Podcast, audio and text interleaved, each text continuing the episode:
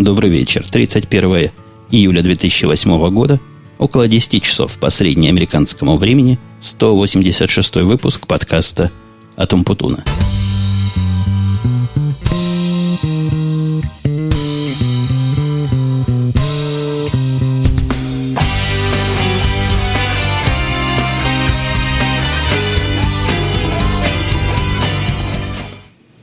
Евгений, пишет мне Марсель Сакаев, не пахнет ли тут под фейдингом? С вопросительным знаком. Он сначала спрашивает. Этот самый Марсель, сегодня уже четверг, а подкаста все нет. Как же мне теперь жить дальше, что теперь будет? Ну, видимо, это с определенной шуткой юмора было сказано, но вот следующее его сообщение, оно было просто проникнуто несбывной болью, тоской и каким-то совершенно финальным и окончательным выводом. Вот и все, пишет тот же самый автор. Еще один подкастер сошел в дистанции – обидно. Ну, видите, не сошел с дистанции никакой. Вот он я, здесь я с вами. Совершенно сознательно и намеренно двигаюсь в сторону плана, который наметил еще в прошлых подкастах по переводу основного дня вещания на среду-четверг. Сегодня четверг. И я надеюсь, это будет наш постоянный четверг или до него постоянная среда, пятницу, как я уже и собирался, будем избегать.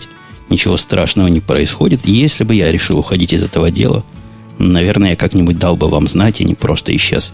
По-английски, ни слова не говоря.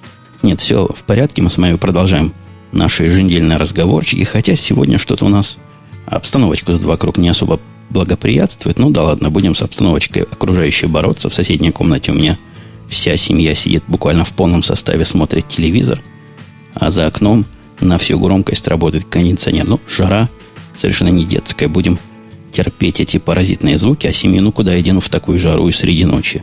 Пусть тоже посидят, с вашего позволения. Тут еще у меня такое впечатление, я себя вот слышу, когда с вами разговариваю. Жена тут моя пела недавно в микрофон. Теща собирается уезжать уже туда, к себе домой, через недели полторы, наверное, даже меньше. Через 9 дней. Не то, что я дни считаю, но как-то запомнил, что через 9 дней попросила жену записать своего пения. Ей целый диск – Наверное, я соберу такой DVD с фотографиями, а там на заднем плане жена поет и играет. Так вот, она когда пела и играла, на мою беду тут настроила все под себя, научилась. Опять же, на ту же самую мою беду крутить ручки как следует. И так их тут заметно накрутило, что я их выкручивал обратно под себя, но что-то не докрутил до конца. Чувствую себя не очень пока в своей тарелке, как-то привыкаю к тому, как я сейчас звучу, но к завтрашнему выпуску к завтрашнему, к послезавтрашнему выпуску радио идти наверняка все налажу, а пока тут на вас буду производить эксперименты, может, в процессе буду чего куда подкручивать.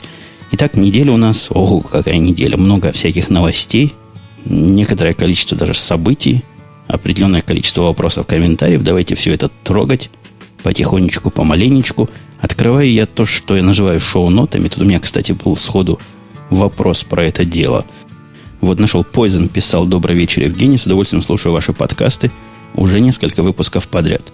Часто слышу упоминания неких шоу-нотах, подозреваю, что речь идет о шоу-нотс. Совершенно правильное подозрение, было бы странно, если бы я под шоу-нотами что-то другое подразумевал. Вопрос такой, шоу-ноты у вас видны на сайте или они ведутся только на бумаге?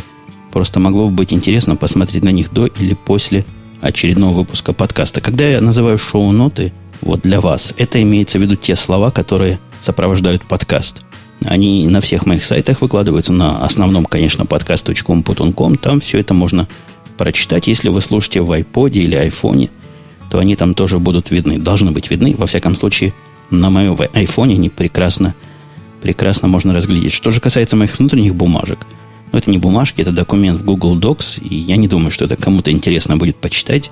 Он на таком внутреннем языке написан, то есть какие-то намеки, какие-то наметки, какие-то переходы, какие-то мысли, которые должны в процессе разговора подвигнуть меня на то, чтобы вспомнить, о чем же я тут хотел сказать. Но ну, совершенно внутренний документ, поверьте мне, для широкой публики интереса мало представляет какого. Такие совершенно черные черновики. Самая главная для меня новинка на прошедшей неделе, радостная новинка, я ее как раз держу в руках, я заказал себе карточку, карточку для ноутбука. Я в прошлый раз рассказывал, что должна прийти. И пришла. речь идет о карточке такой довольно небольшой, даже я бы сказал маленькой. Называется Sprint Mobile Broadband Express Card Air Card 597i. Производится этот AirCard фирмы Sierra Wireless. Насколько я вижу на этой самой карточке. И заказал ее так получилось, что три раза. У нас, я уже жаловался, по-моему, не жаловался, а делился с вами, что система заказа вот таких э, телефонных вещей, она такая мудреная, и там необходимо массу людей указать. Так вот, там было одно поле, в котором надо было указать своего непосредственного начальника. И если я знаю еще одного человека, который должен это одобрить. Я со своим начальником связался и спросил, а кого второго указать? Кто еще нам одобряет? Он говорит, не надо никого указывать, укажи меня второй раз. Ну, как люди компьютерные могут ожидать, указание одного начальника, одного подтверждающего два раза вызвало там у него внутри системы некий клинч, и вышло два заказа на эту карточку. Тетка, которая сидит на выпуске этих заказов, увидела и попросила новый заказ сделать. И указать только один раз начальника. Короче говоря, вся эта история закончилась тем, что было три активных заказа. И мне пришло одновременно три упоминания о том, что три карточки в мою сторону уже идет. Мы еле успели остановить эти все три, то есть две остановить, к счастью, а одну пропустить, а было бы так бы у меня три карточки, мог бы устроить тут спекулятивный магазин и продавать их по завышенным ценам. В результате всех этих разговорчиков и недоработок карта пришла не та, которую я заказал.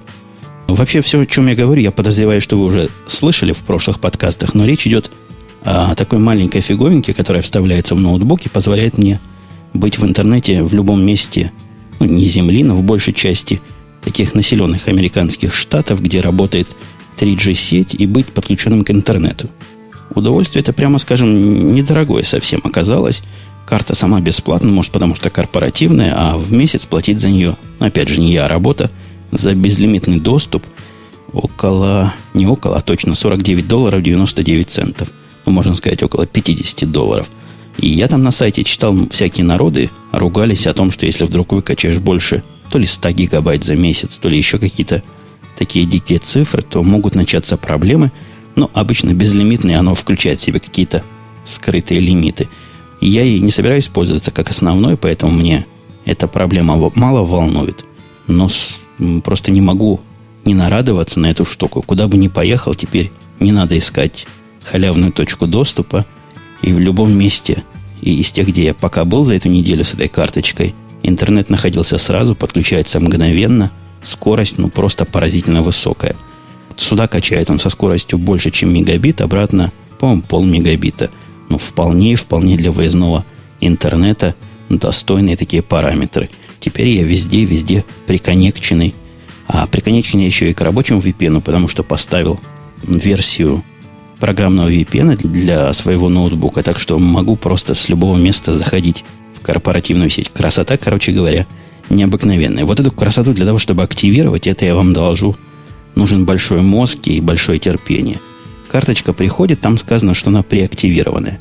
Вставляешь ее в компьютер, говорит, ничего подобного, не преактивированная, вам надо последовать теми шагами, которые Wizard вас поведет, и позвонить по такому-то телефону. Телефон, соответственно, в саппорте этого спринта, то есть этого телефонного провайдера, этого wireless провайдера. И несмотря на то, что продукт, по-моему, ходовой, у них там на сайте он в первых строках указан – Девочка, которая с той стороны снимает трубку, она такое впечатление, что никогда о подобных карточках не слышала. И я ее своими вопросами загоняю в полный тупик. Но с той стороны она, видимо, в Индии, судя по специфическому акценту. И первым вопросом она меня спросила мой номер телефона. Номера телефона у меня нет и не было, о чем я ей сказал. Есть карточка, на которой никакого номера нигде не написано. Есть номер заказа, есть мой номер аккаунта, есть все остальное, номера телефона нет. Она сказала, сэр, без номера телефона я не могу ваш телефон активировать. Я попытался опять объяснить, что это не телефон, а такая карточка, которая по телефонным сетям работает. И нет у меня номера. Тогда она начала требовать от меня мой номер прошлого телефона, зарегистрированный у них. Какой-то замкнутый круг, круг был совершенно для того, чтобы завести на меня новый номер. А она говорила, без номера она не может меня внести в систему и начать даже со мной разговаривать. Не говоря уж об активации этой карточки – требовался пин-код, который должен был прийти вместе с устройством, а приходит он только с телефонами. Но поскольку телефона у меня нет, и пин-кода тоже нет, и номера нет, то вообще со мной и говорить не о чем. Э, я думаю, вы догадываетесь, как решаются ситуации с замкнутыми кругами. Вот в подобных случаях очень простое и, по-моему, единственное решение. Я не стал ей долго все это объяснять третий, четвертый, пятый раз, а попросил кого-нибудь, кто понимает в этом деле, перевести меня либо в технический саппорт, либо позвать ее начальника. Начальник тоже не был ее гением, я поговорил с начальником, но хотя бы он понял, о чем я разговариваю, перевел меня на правильных людей, где мы еще минут 15 сидели. Там не быстро все происходит, они не быстро. Видимо, на своих компьютерах кнопки нажимают, но нажали, активировали, минут через 40 карточка заработала. Теперь вставляю в компьютер, не в ту дырку, в которую я подразумевал. Я подразумевал, карточка будет USB-шная.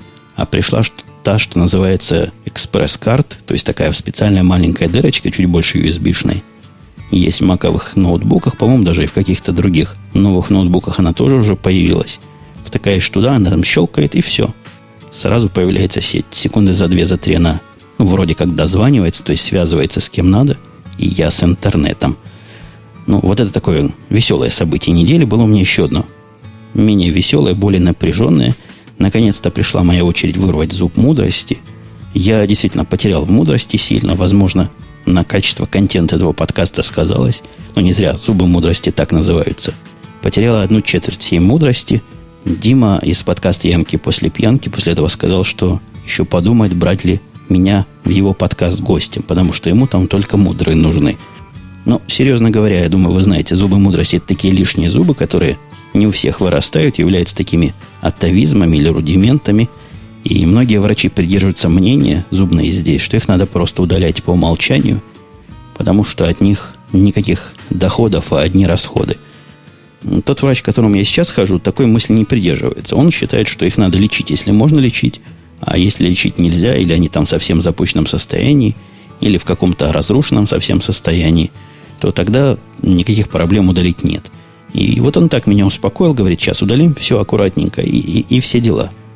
Не так оно, вы знаете, просто удалять зубы, оказывается. Я последний раз воровал себе зуб лет, наверное, 6 назад, может, даже 7 назад.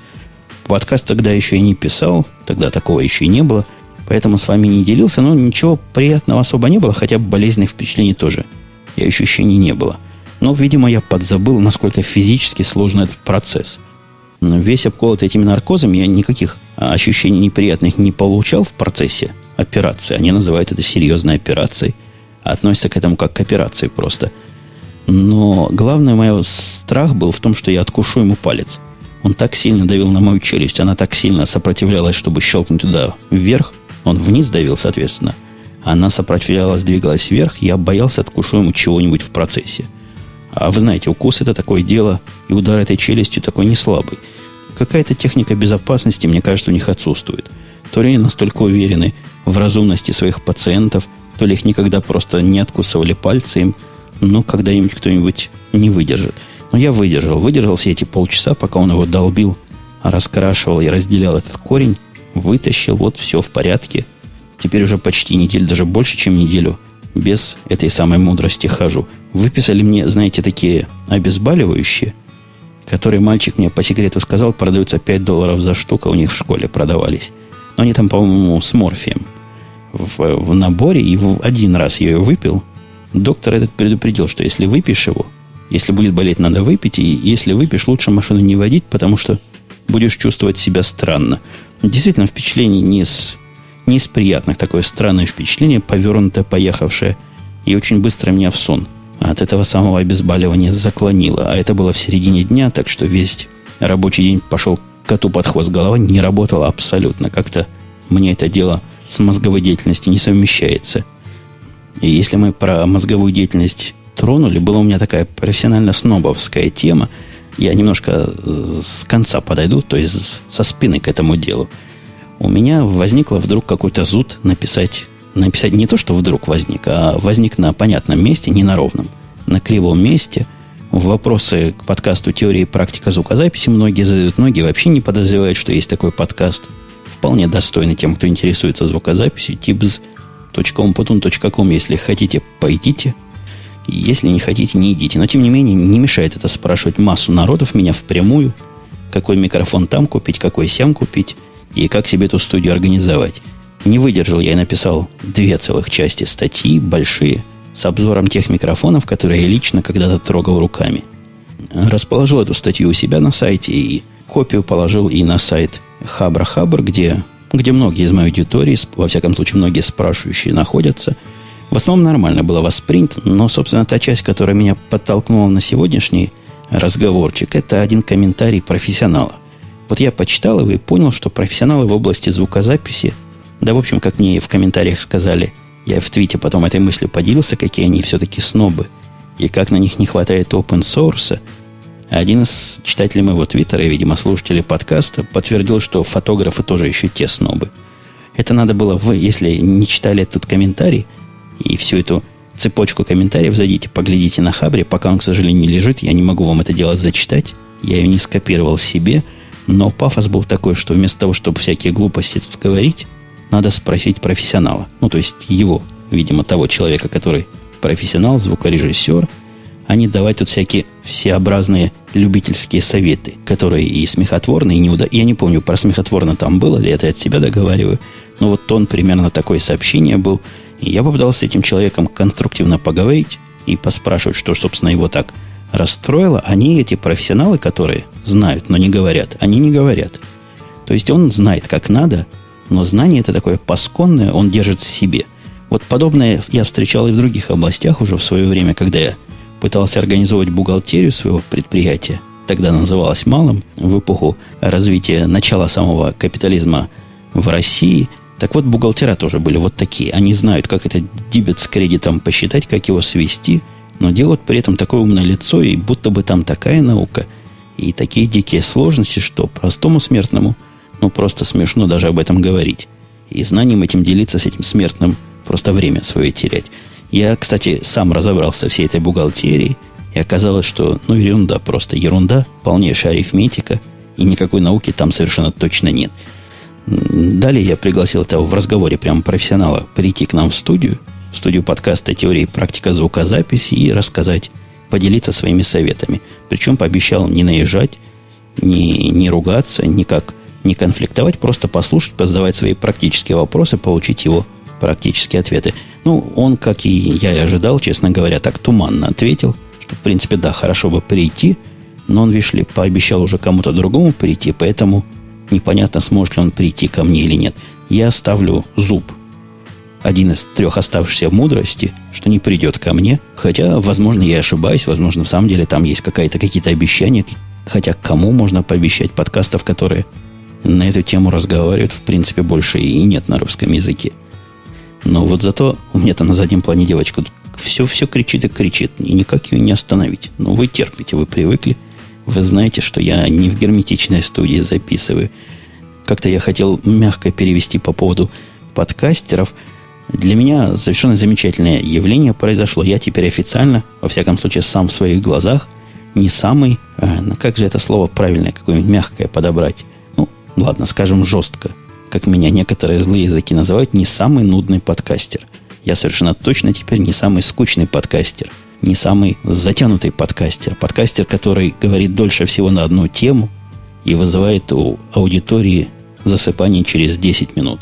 Теперь есть совершенно точно на Арподе как минимум один новый подкастер, который вызывает засыпание быстрее меня, говорит на одну тему гораздо дольше и, на мой взгляд, гораздо более нуднее. Я не буду тут его называть, чтобы не обижать человека, мало ли. Мало ли вдруг он все это дело слышит и как-то воспримет это с какой-то обидой, хотя, хотя в самом деле он рассказывает в течение получаса об одной теме, о теме, почему с такой, с американской точки зрения и с очень американскими примерами – почему надо скрывать свою зарплату, я вспомнил это не для того, чтобы над подкастером подшутить и рассказать, какой нудный, а потому что тема эта у нас с вами тоже уже проходила в, нескольких подкастах. Я пытался понять и дать ответ и себе, и вам. А почему, собственно, это табуировано? Так вот, автор подкаста на примерах, на таких очень, на мой взгляд, простых, пытается объяснить, как плохо, когда это все дело знает. Примеры немножко букварского типа, то есть как в букваре «мама мыла раму» или «мама мыла Машу», вот в таком роде. Ну, у него буквально Джон и Энн были друзьями, а потом Джон узнал, какая у Энн зарплата и что из этого плохого получилось. Ну да ладно, примеры примерами, но один совет он дал вредный, на мой взгляд, который тоже хорошей связкой для нашей следующей темы будет. На полном серьезе автор подкаста утверждает, что что бы с вами ни делали на интервью, ни в коем случае не называйте две главных цифры. Две самых главных, две самых главных таинственных цифры, которые – звери, работодатели с вас пытаются вы, выдавить, а вы, что бы с вами ни делали, не говорите. Никогда, ни при какой ситуации, ни при каком случае, так утверждает автор этого подкаста, не говорите, сколько вы получали на прошлом месте работы, и с такой же степенью упорства пытаетесь уйти от ответа, сколько вы хотите получить на этом месте. Я вам честно скажу, после того, как эта фраза прозвучала, я абсолютно ошарашенно выключил воспроизведение, но не смог дальше это слушать. Написал ему тут же ответ, удивленный. Почему, собственно, такой совет вредный, если ко мне придет человек, который на прямой вопрос, который совершенно, на мой взгляд, легитимен и для меня вполне-вполне серьезный смысл и, и вещественный такой смысл несет, сколько получал раньше, а самое главное, сколько он хочет получать здесь. Но это вопрос просто вопросов.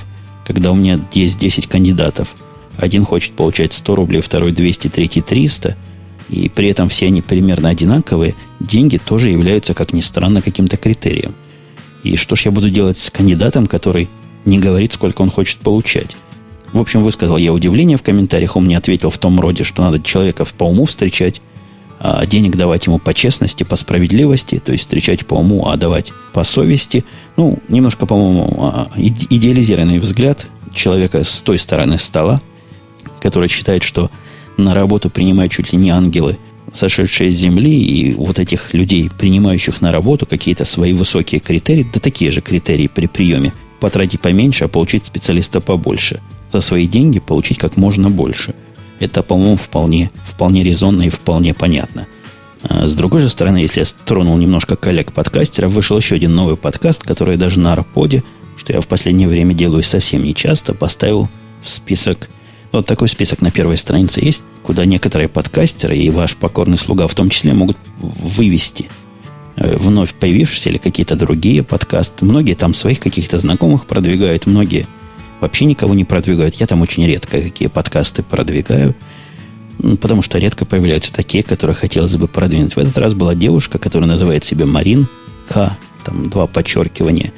И она тоже выпустила подкаст на подобную тему, ну, на тему трудоустройства, я имею в виду. Не в пример более живой, слушабельный, хотя, конечно, со звуком у нее там определенные проблемы еще имеют место быть, но для первого подкаста вполне, вполне ничего. Видно, что подкастерица старается, вот таким образом я ее поддержал. И здесь тоже даю ей такую продвижку еще раз. Весьма у нее разумные размышления по поводу нахождения работы, всего этого процесса. Я уже от этого далек. Насколько оно близко к реальности, насколько так надо искать, я вот тут ничего подтвердить или опровергнуть не смогу. Но стиль подачи интересный. Мне даже, хотя и тема не особо волнует, но я послушал до конца, с самого начала. И с удовольствием поприветствовал Маринку в нашей когорте славных подкастеров. Вот как-то Маринка у меня, да, с женской темой пересекается. По-моему, очень гладко пошло. Очень гладкие переходики. У нас с женой тут был юбилей на днях. А буквально 29 июля был юбилей очередной нашей совместной жизни. Круглый такой большой юбилей.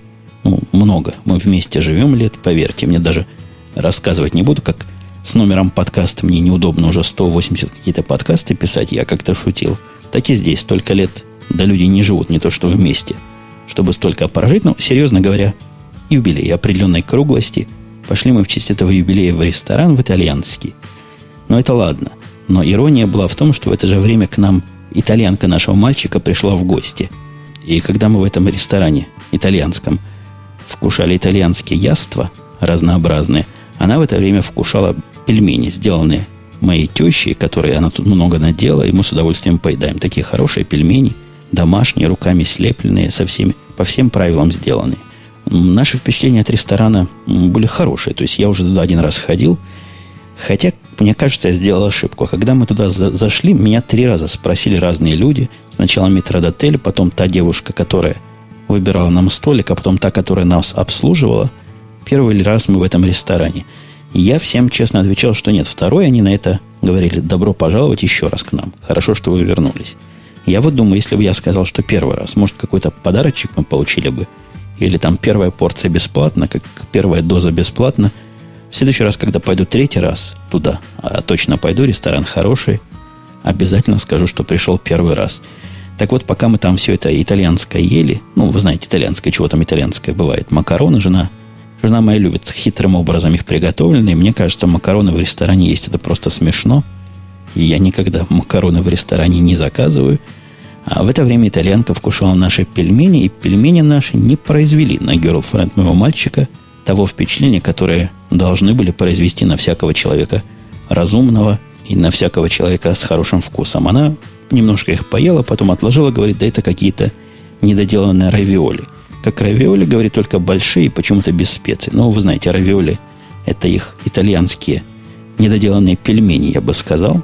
Но вот такая разница в культурах. Такой вот культур-мультур не воспринимает наши сибирские, хотя, по-моему, в самом деле они китайские, из Китая пошли, но мною воспринимается как исконно русское блюдо наши русские пельмени. И эта итальянка не восприняла как свои родные. Боюсь, нам с ней не по пути. Да, тут мальчик мой ее тоже пытается по-всякому погрузить в культуру. Когда мы всей семьей смотрели, у меня есть э, с DVD срипанный мной лично снес 3, по-моему, или 4 DVD. Я когда-то покупал 17 мгновений весны, а трипл в Apple TV перенес. Мы всей семьей смотрели. Он в это время позвонил и, и по телефону рассказывал, что это такой культовый фильм. Пытаясь ей объяснить, на что же он похож. Он сказал, вот если в американской культуре есть Супермен с Бэтменом, то в русской культуре есть Штирлиц. И Штирлиц по сравнению с Бэтменами гораздо круче. Она даже, по-моему, высказала пожелание прийти на это посмотреть, но мне не кажется, что это уж очень хорошая идея. Да и мальчик мой вряд ли сможет 17 мгновений весны в прямом эфире перевести на английский язык. Прошедшая неделя была интересная в смысле донейшенов, то есть тех перечислений. Ну, наверное, их неправильно назвать пожертвованиями. Такой будет прямой уж перевод. Вы не жертвуете, а просто перечисляете деньги, безусловно, то есть без всяких условий. Те, кто перечисляет деньги, или те, кто не перечисляет деньги в фонд этого подкаста, никак от других не отличаются. Я, конечно, благодарю еще раз, высказываю, артикулирую эту благодарность тем, кто перечисляет. Те деньги, которые вы сюда послали, они найдут хорошее применение именно в подкастерском смысле. Чего-то мы будем улучшать, либо за какой-то хостинг для подкаста платить, либо какую-то аппаратуру затачивать получше, делать звук еще красивее. Ну, короче говоря, целевой такой взнос. В начале недели пришло пара перечислений. Одно даже довольно крупное, целых 50 долларов. Редко, редко такое попадается. Спасибо тому, кто перечислил. Я даже догадываюсь, кто это был. А вот сегодня, по-моему, 3 или 4 пришло мелких перечислений. Я удивился, откуда вот такая активность аудитории. С чего это вдруг? Никто не платил месяцами, никто на эту кнопку внимания вообще не обращал. А тут на тебе. Три или четыре за день. Оказывается, хитрецкий гимлис, хитрецкий такой гимлис, который занимается поддержкой Вики, я его уже не раз благодарил, да еще раз поблагодарю, Гимлис, Гимлис молодец. Так вот, он кинул такую утку, пустил слух, который не слух, а который правда, о том, что для того, чтобы решить проблему и ответ найти на вопрос, как же в самом деле зовут Умпутуна, вот этот самый вопрос, который, видимо, кому-то не дает спать, есть, не позволяет полноценно жить, так вот этот вопрос можно решить, оказывается, перечислив деньги какие-то на счет подкаста, и в письме, которое вам придет обратно, будет сказано, кто вас благодарит и кто вам говорит спасибо. И вот там вы узнаете настоящее имя. Это самый правильный способ раскалывать настоящее имя Умпутуна, потому что на благо идет этот способ, и Гимлюсу за такую идею еще раз отдельное спасибо. Вообще лишение зуба мудрости, мне кажется, на мудрость не очень повлияло. Я на этой неделе совершил абсолютно мудрое действие, а именно добавил себе в календарь каждый день 6 утра по 9.30 э, такое условно эффективное совещание, в котором написал слишком рано для того, чтобы разговаривать, я еще сплю.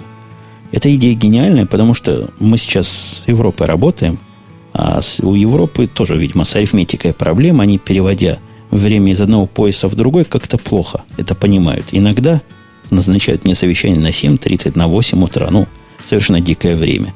Перед тем, как совещание послать, они проверяют, видимо, по календарям, по утлукам, есть ли у человека свободное время в этот момент, а у меня зачастую свободное время в календаре только когда я сплю. И вот теперь и это время занято. Идея просто замечательная. Я после того, как это дело добавил, совещания эти ранние утренние как рукой сняло, не приходится мне с ними связываться и пытаться уговорить.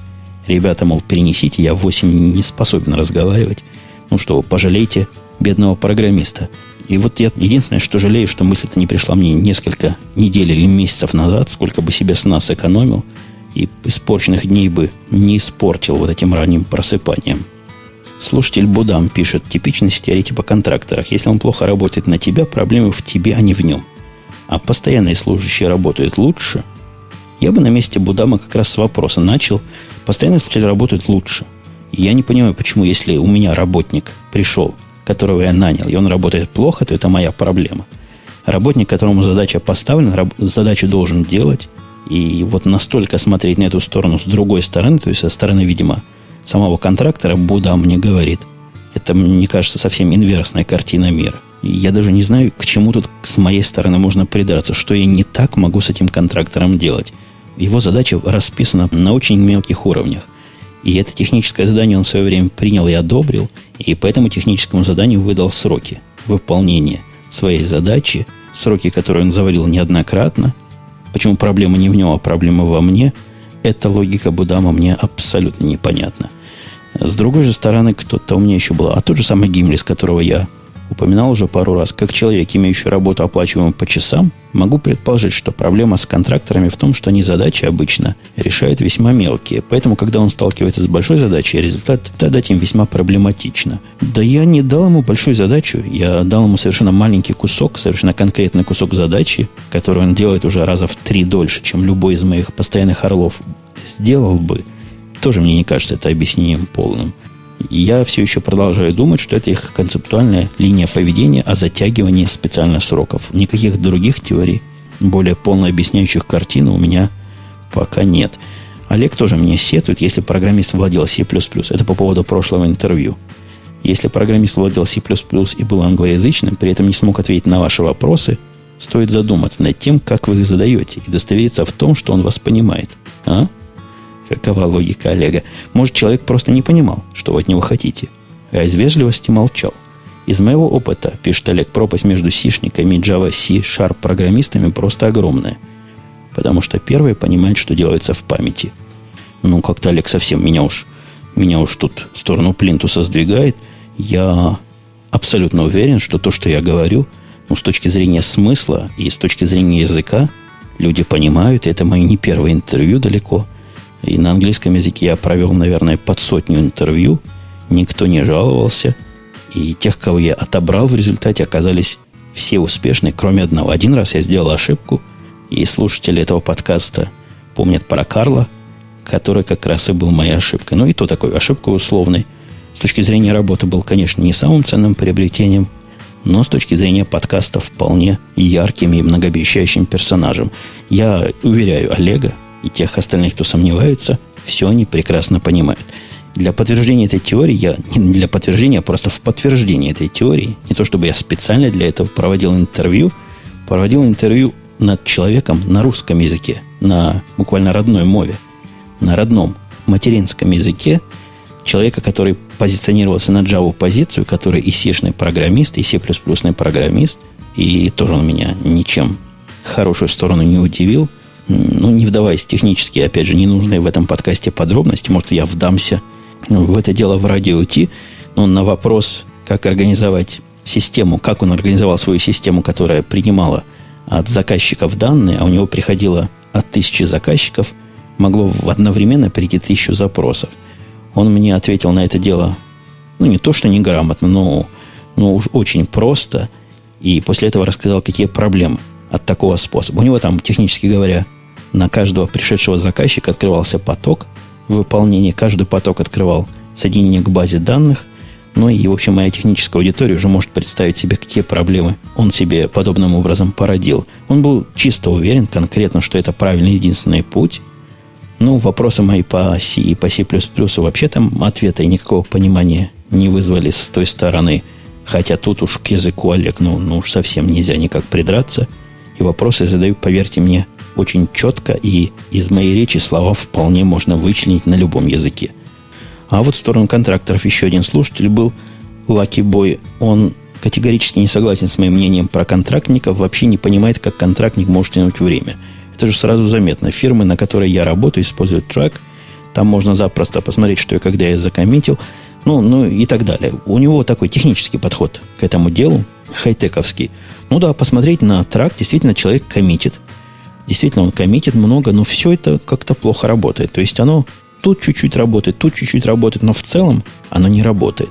Мне, в общем, не важно объема того, чего он закоммитил. Я вижу, что он работает, но результат не дает. Вот такая вот, такая вот проблема. Он предлагает совещание 10 минут каждое утро делать. Делаем мы совещание. И каждое утро, и каждый вечер. И каждый раз он очень обоснованно объясняет, чем он занимается, пишет отчеты каждый день. И обещает утром, что он закончит вечером, а вечером, что он закончит утром. Так что с точки зрения совещания тоже все в порядке, но вот результата нет. Нет результата. Отвечает на, на мой вопрос, пишет в конце Лаки Бой, с контрактником все так. Как-то оно так все, да не так. А работа не делается. Анонимный слушатель пишет, хочу благодарить вас за нелегкий подкастерский труд, давно слушаю с огромным удовольствием ваши произведения. Спасибо. А, это не анонимный, это Дмитрий, просто он не зарегистрирован у меня на сайте. Хотел написать по поводу фильма «День радио». Не так давно сам его посмотрел. Возлагал большие надежды, потому как предыдущая работа этого же актерского коллектива «День выборов» мне очень понравилась. В итоге полное разочарование. По мне, пишет Дмитрий, фильм явно слабый. Товарищи посоветовали, как и Бобук, в радио Ти посмотреть не за, на запись спектакля. Буду искать. А вы смотрели «День выборов?» спрашивает Дмитрий. Интересно узнать впечатление. Но вот если мне собака даст проговорить, гавкает под окном, я вам впечатление скажу – я посмотрел «День выборов» второй раз недавно. И, и скажу вам вот что. Конечно, «День выборов» по шедевральности некоторых моментов более шедевральный, чем «День радио». Но по количеству и по интенсивности этих смешных моментов и по динамике всего процесса «День радио» мне нравится гораздо, гораздо больше. Ну, я вам с друг, другой стороны подойду к этому делу. Когда я посмотрел второй раз подряд «День выборов», уже было второй раз смотреть это скучновато – а День радио я недавно посмотрел третий раз и смеялся так же, как в первый. Так что, на мой взгляд, День радио все-таки в целом и, и в частности, нет, в частности, наверное, проигрывает дню, дню выборов, но в целом явно его обставляет. От того же Марселя Сакаева, который вначале похоронил наш подкаст и попрощался и погрустил, он спрашивал, зарегистрирован ли я в некоторых, в каких-либо социальных сетях, во всех. Куда не пойдете, везде я зарегистрирован, хотя Зачем вам надо там со мной общаться, когда у нас тут с вами общение? А для прямого общения все координаты на сайте podcast.com.com известны. Самое основное мое социальное общение сейчас это Twitter, который тоже легко найти. Там на, на моем сайте есть на него ссылка. Ну и в последнее время такая э, нестандартная моя социальная активность происходит на Яру. Я там иногда фотографии выкладываю. Э, контента никакого особого для Яру не пишу. Но вот это основные две мои социальные сети. Во всяких ВКонтактах, э, в Одноклассниках и во всех других попсовых сетях я не более чем зарегистрирован. Никакой там активной социальной деятельности и компьютерной жизни электронной, виртуальной я не произвожу, потому что мне и того, что есть, вполне и вполне хватает. Слушатель Аки-Паки, по-моему, так произносится этот ник, пишет тоже довольно длинно. Не смог, пишет он, удержаться от комментария по поводу обучения детей музыки. В прошлый раз я посетовал – о том, что жене пришла странная мысль учить дочку музыки. Ну, я так, к слову, посетовал, не то, что я против обучения музыки, я против насильственного обучения музыки детей. Дальше Акипаки пишет. Неужели у тебя самого в зрелом возрасте не было сожаления, что не учился в детстве музыке или рисованию или танцам? Почему не учился? Я учился в музыке в детстве. И никакого сожаления, что я не доучился этой музыке, у меня нет. Я просто сходу в карьеру Акипаки отвечаю. Меня в детстве, пишет Пишет, он 6 лет отдали на скрипку. Меня, конечно, это сильно напрягало, но все-таки с честью окончил музыкальную школу. И теперь играю не только на скрипке, но на всем, что под руку попадется. И неплохо пою. А я вот в ответ скажу сразу вам другое. Мальчика мы своего не учили играть. Тут он дальше жалеет. А Кипаки, что мальчика мы упустили. Мальчика мы не учили играть ни на чем, и петь ни на чем не учили. Он играет на всем, что движется. Довольно неплохо, всему этому сам научился. И мне видится, так будет у человека желание – когда он будет достаточно разумен, чтобы сам принимать решения, он их примет и всему этому делу научится. Музыка, дальше пишет слушатель, как и любое искусство, очень развивает, а в детстве дается намного проще. Я обязательно своих будущих детей отдам учиться всему, чему смогу позволить. Музыке, рисованию, языкам, спорту. Хороший учитель. Очень важно, здорово, что повезло. В общем, пишет он, жена у тебя молодец, я ее поддерживаю. Жаль, что на старшем не пришла в голову эта мысль, но так всегда бывает на бета-ребенке. Не, я в детстве, чему я только не учился, поверьте мне, но на все, что я записывался, вот за исключением музыки, все остальное было моей идеей. И о всех своих увлечениях, ну, о всех, даже самых диких, куда я попадал там на картингостроение, на авиамодельный спорт, на азбуку Морзе, вот на ключе работать. Да, да чем я только не занимался. Все это были мои идеи. И о всех этих увлечениях я вспоминаю с теплотой. Не могу сказать, что они мне что-то дали. Ну вот о занятии музыки, о тех по-моему, полутора или двух годах, что я учился играть на баяне, я не то что с содроганием, но без всякого удовольствия вспоминаю. Хотя во взрослом возрасте купил себе, попросил родителей в относительно взрослом возрасте купить гитару, научился кое-как на ней брончать и вполне этим уровнем музыкального самообразования удовлетворился.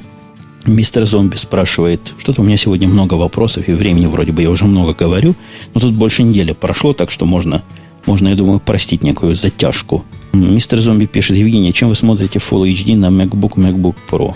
Утверждает дальше мистер Зомби с техническими терминами, что скорость не 100%, и невозможно смотреть дело на Маке. я не смотрю на MacBook и MacBook Pro 1080p. У меня есть несколько отрипанных 1080p, которые я смотрел на Apple TV. А Apple TV, как известно, компьютер гораздо э, менее мощный, чем MacBook Pro. И никаких проблем со скоростью воспроизведения я там не находил. Просто работает в обычном QuickTime формате. Но идея смотреть на компьютере мне не особо, не особо актуальна, поэтому я тут ничего с точки зрения компьютерного просмотра мистеру зомби сказать не могу. Мне кажется, будет работать. Хотя, кто знает. Ориганстер задает еще более странный, чем мистер зомби вопрос. Мне даже в тупичок немножко поставил. Евгения, какой ты используешь режим фотоаппарата при съемке? Я про твою альфу и Nikon. Хотя про Nikon понятно, там, наверное, авто.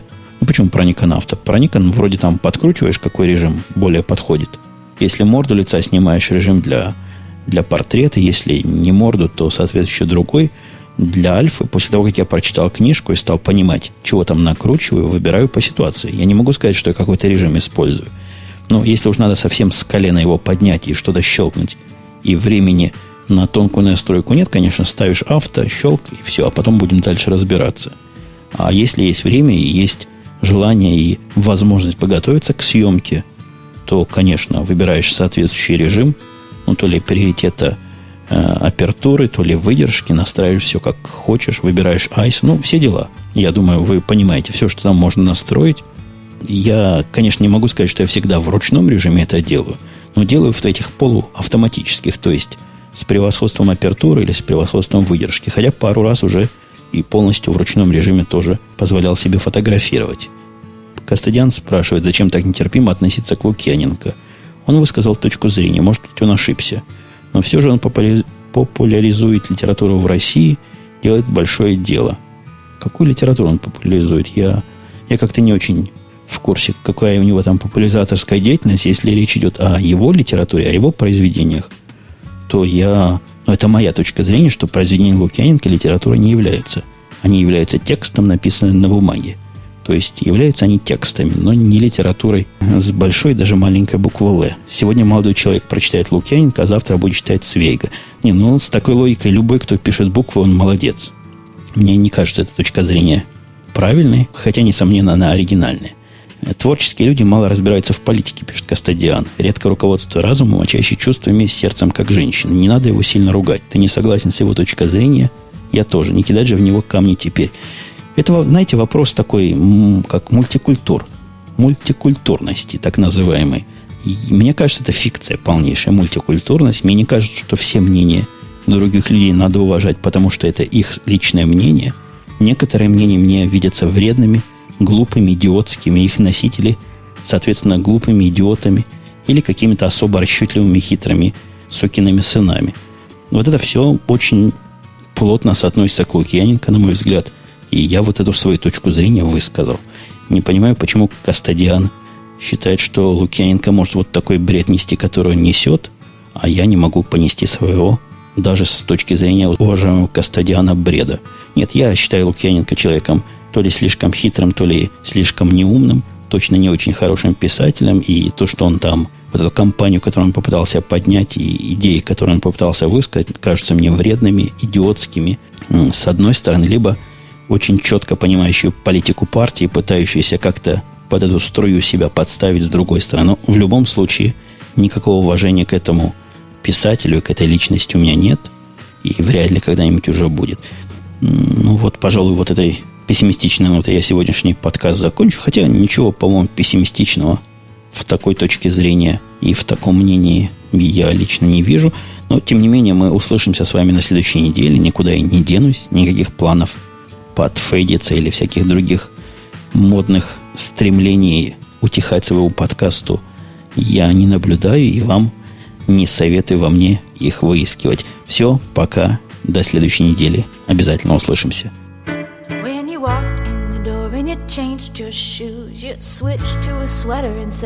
How do you do, neighbor? How do you do?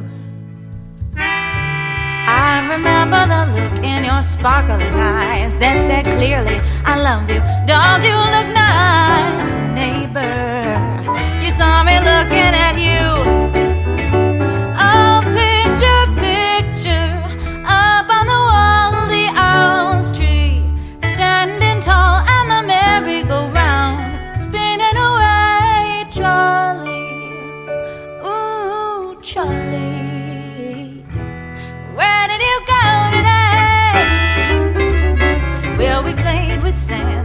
Walks in the park. You were a gentleman. We were home before dark. Neighbor. Speedy delivery. McFeely. Chef Brockett showed us how to bake a pie. While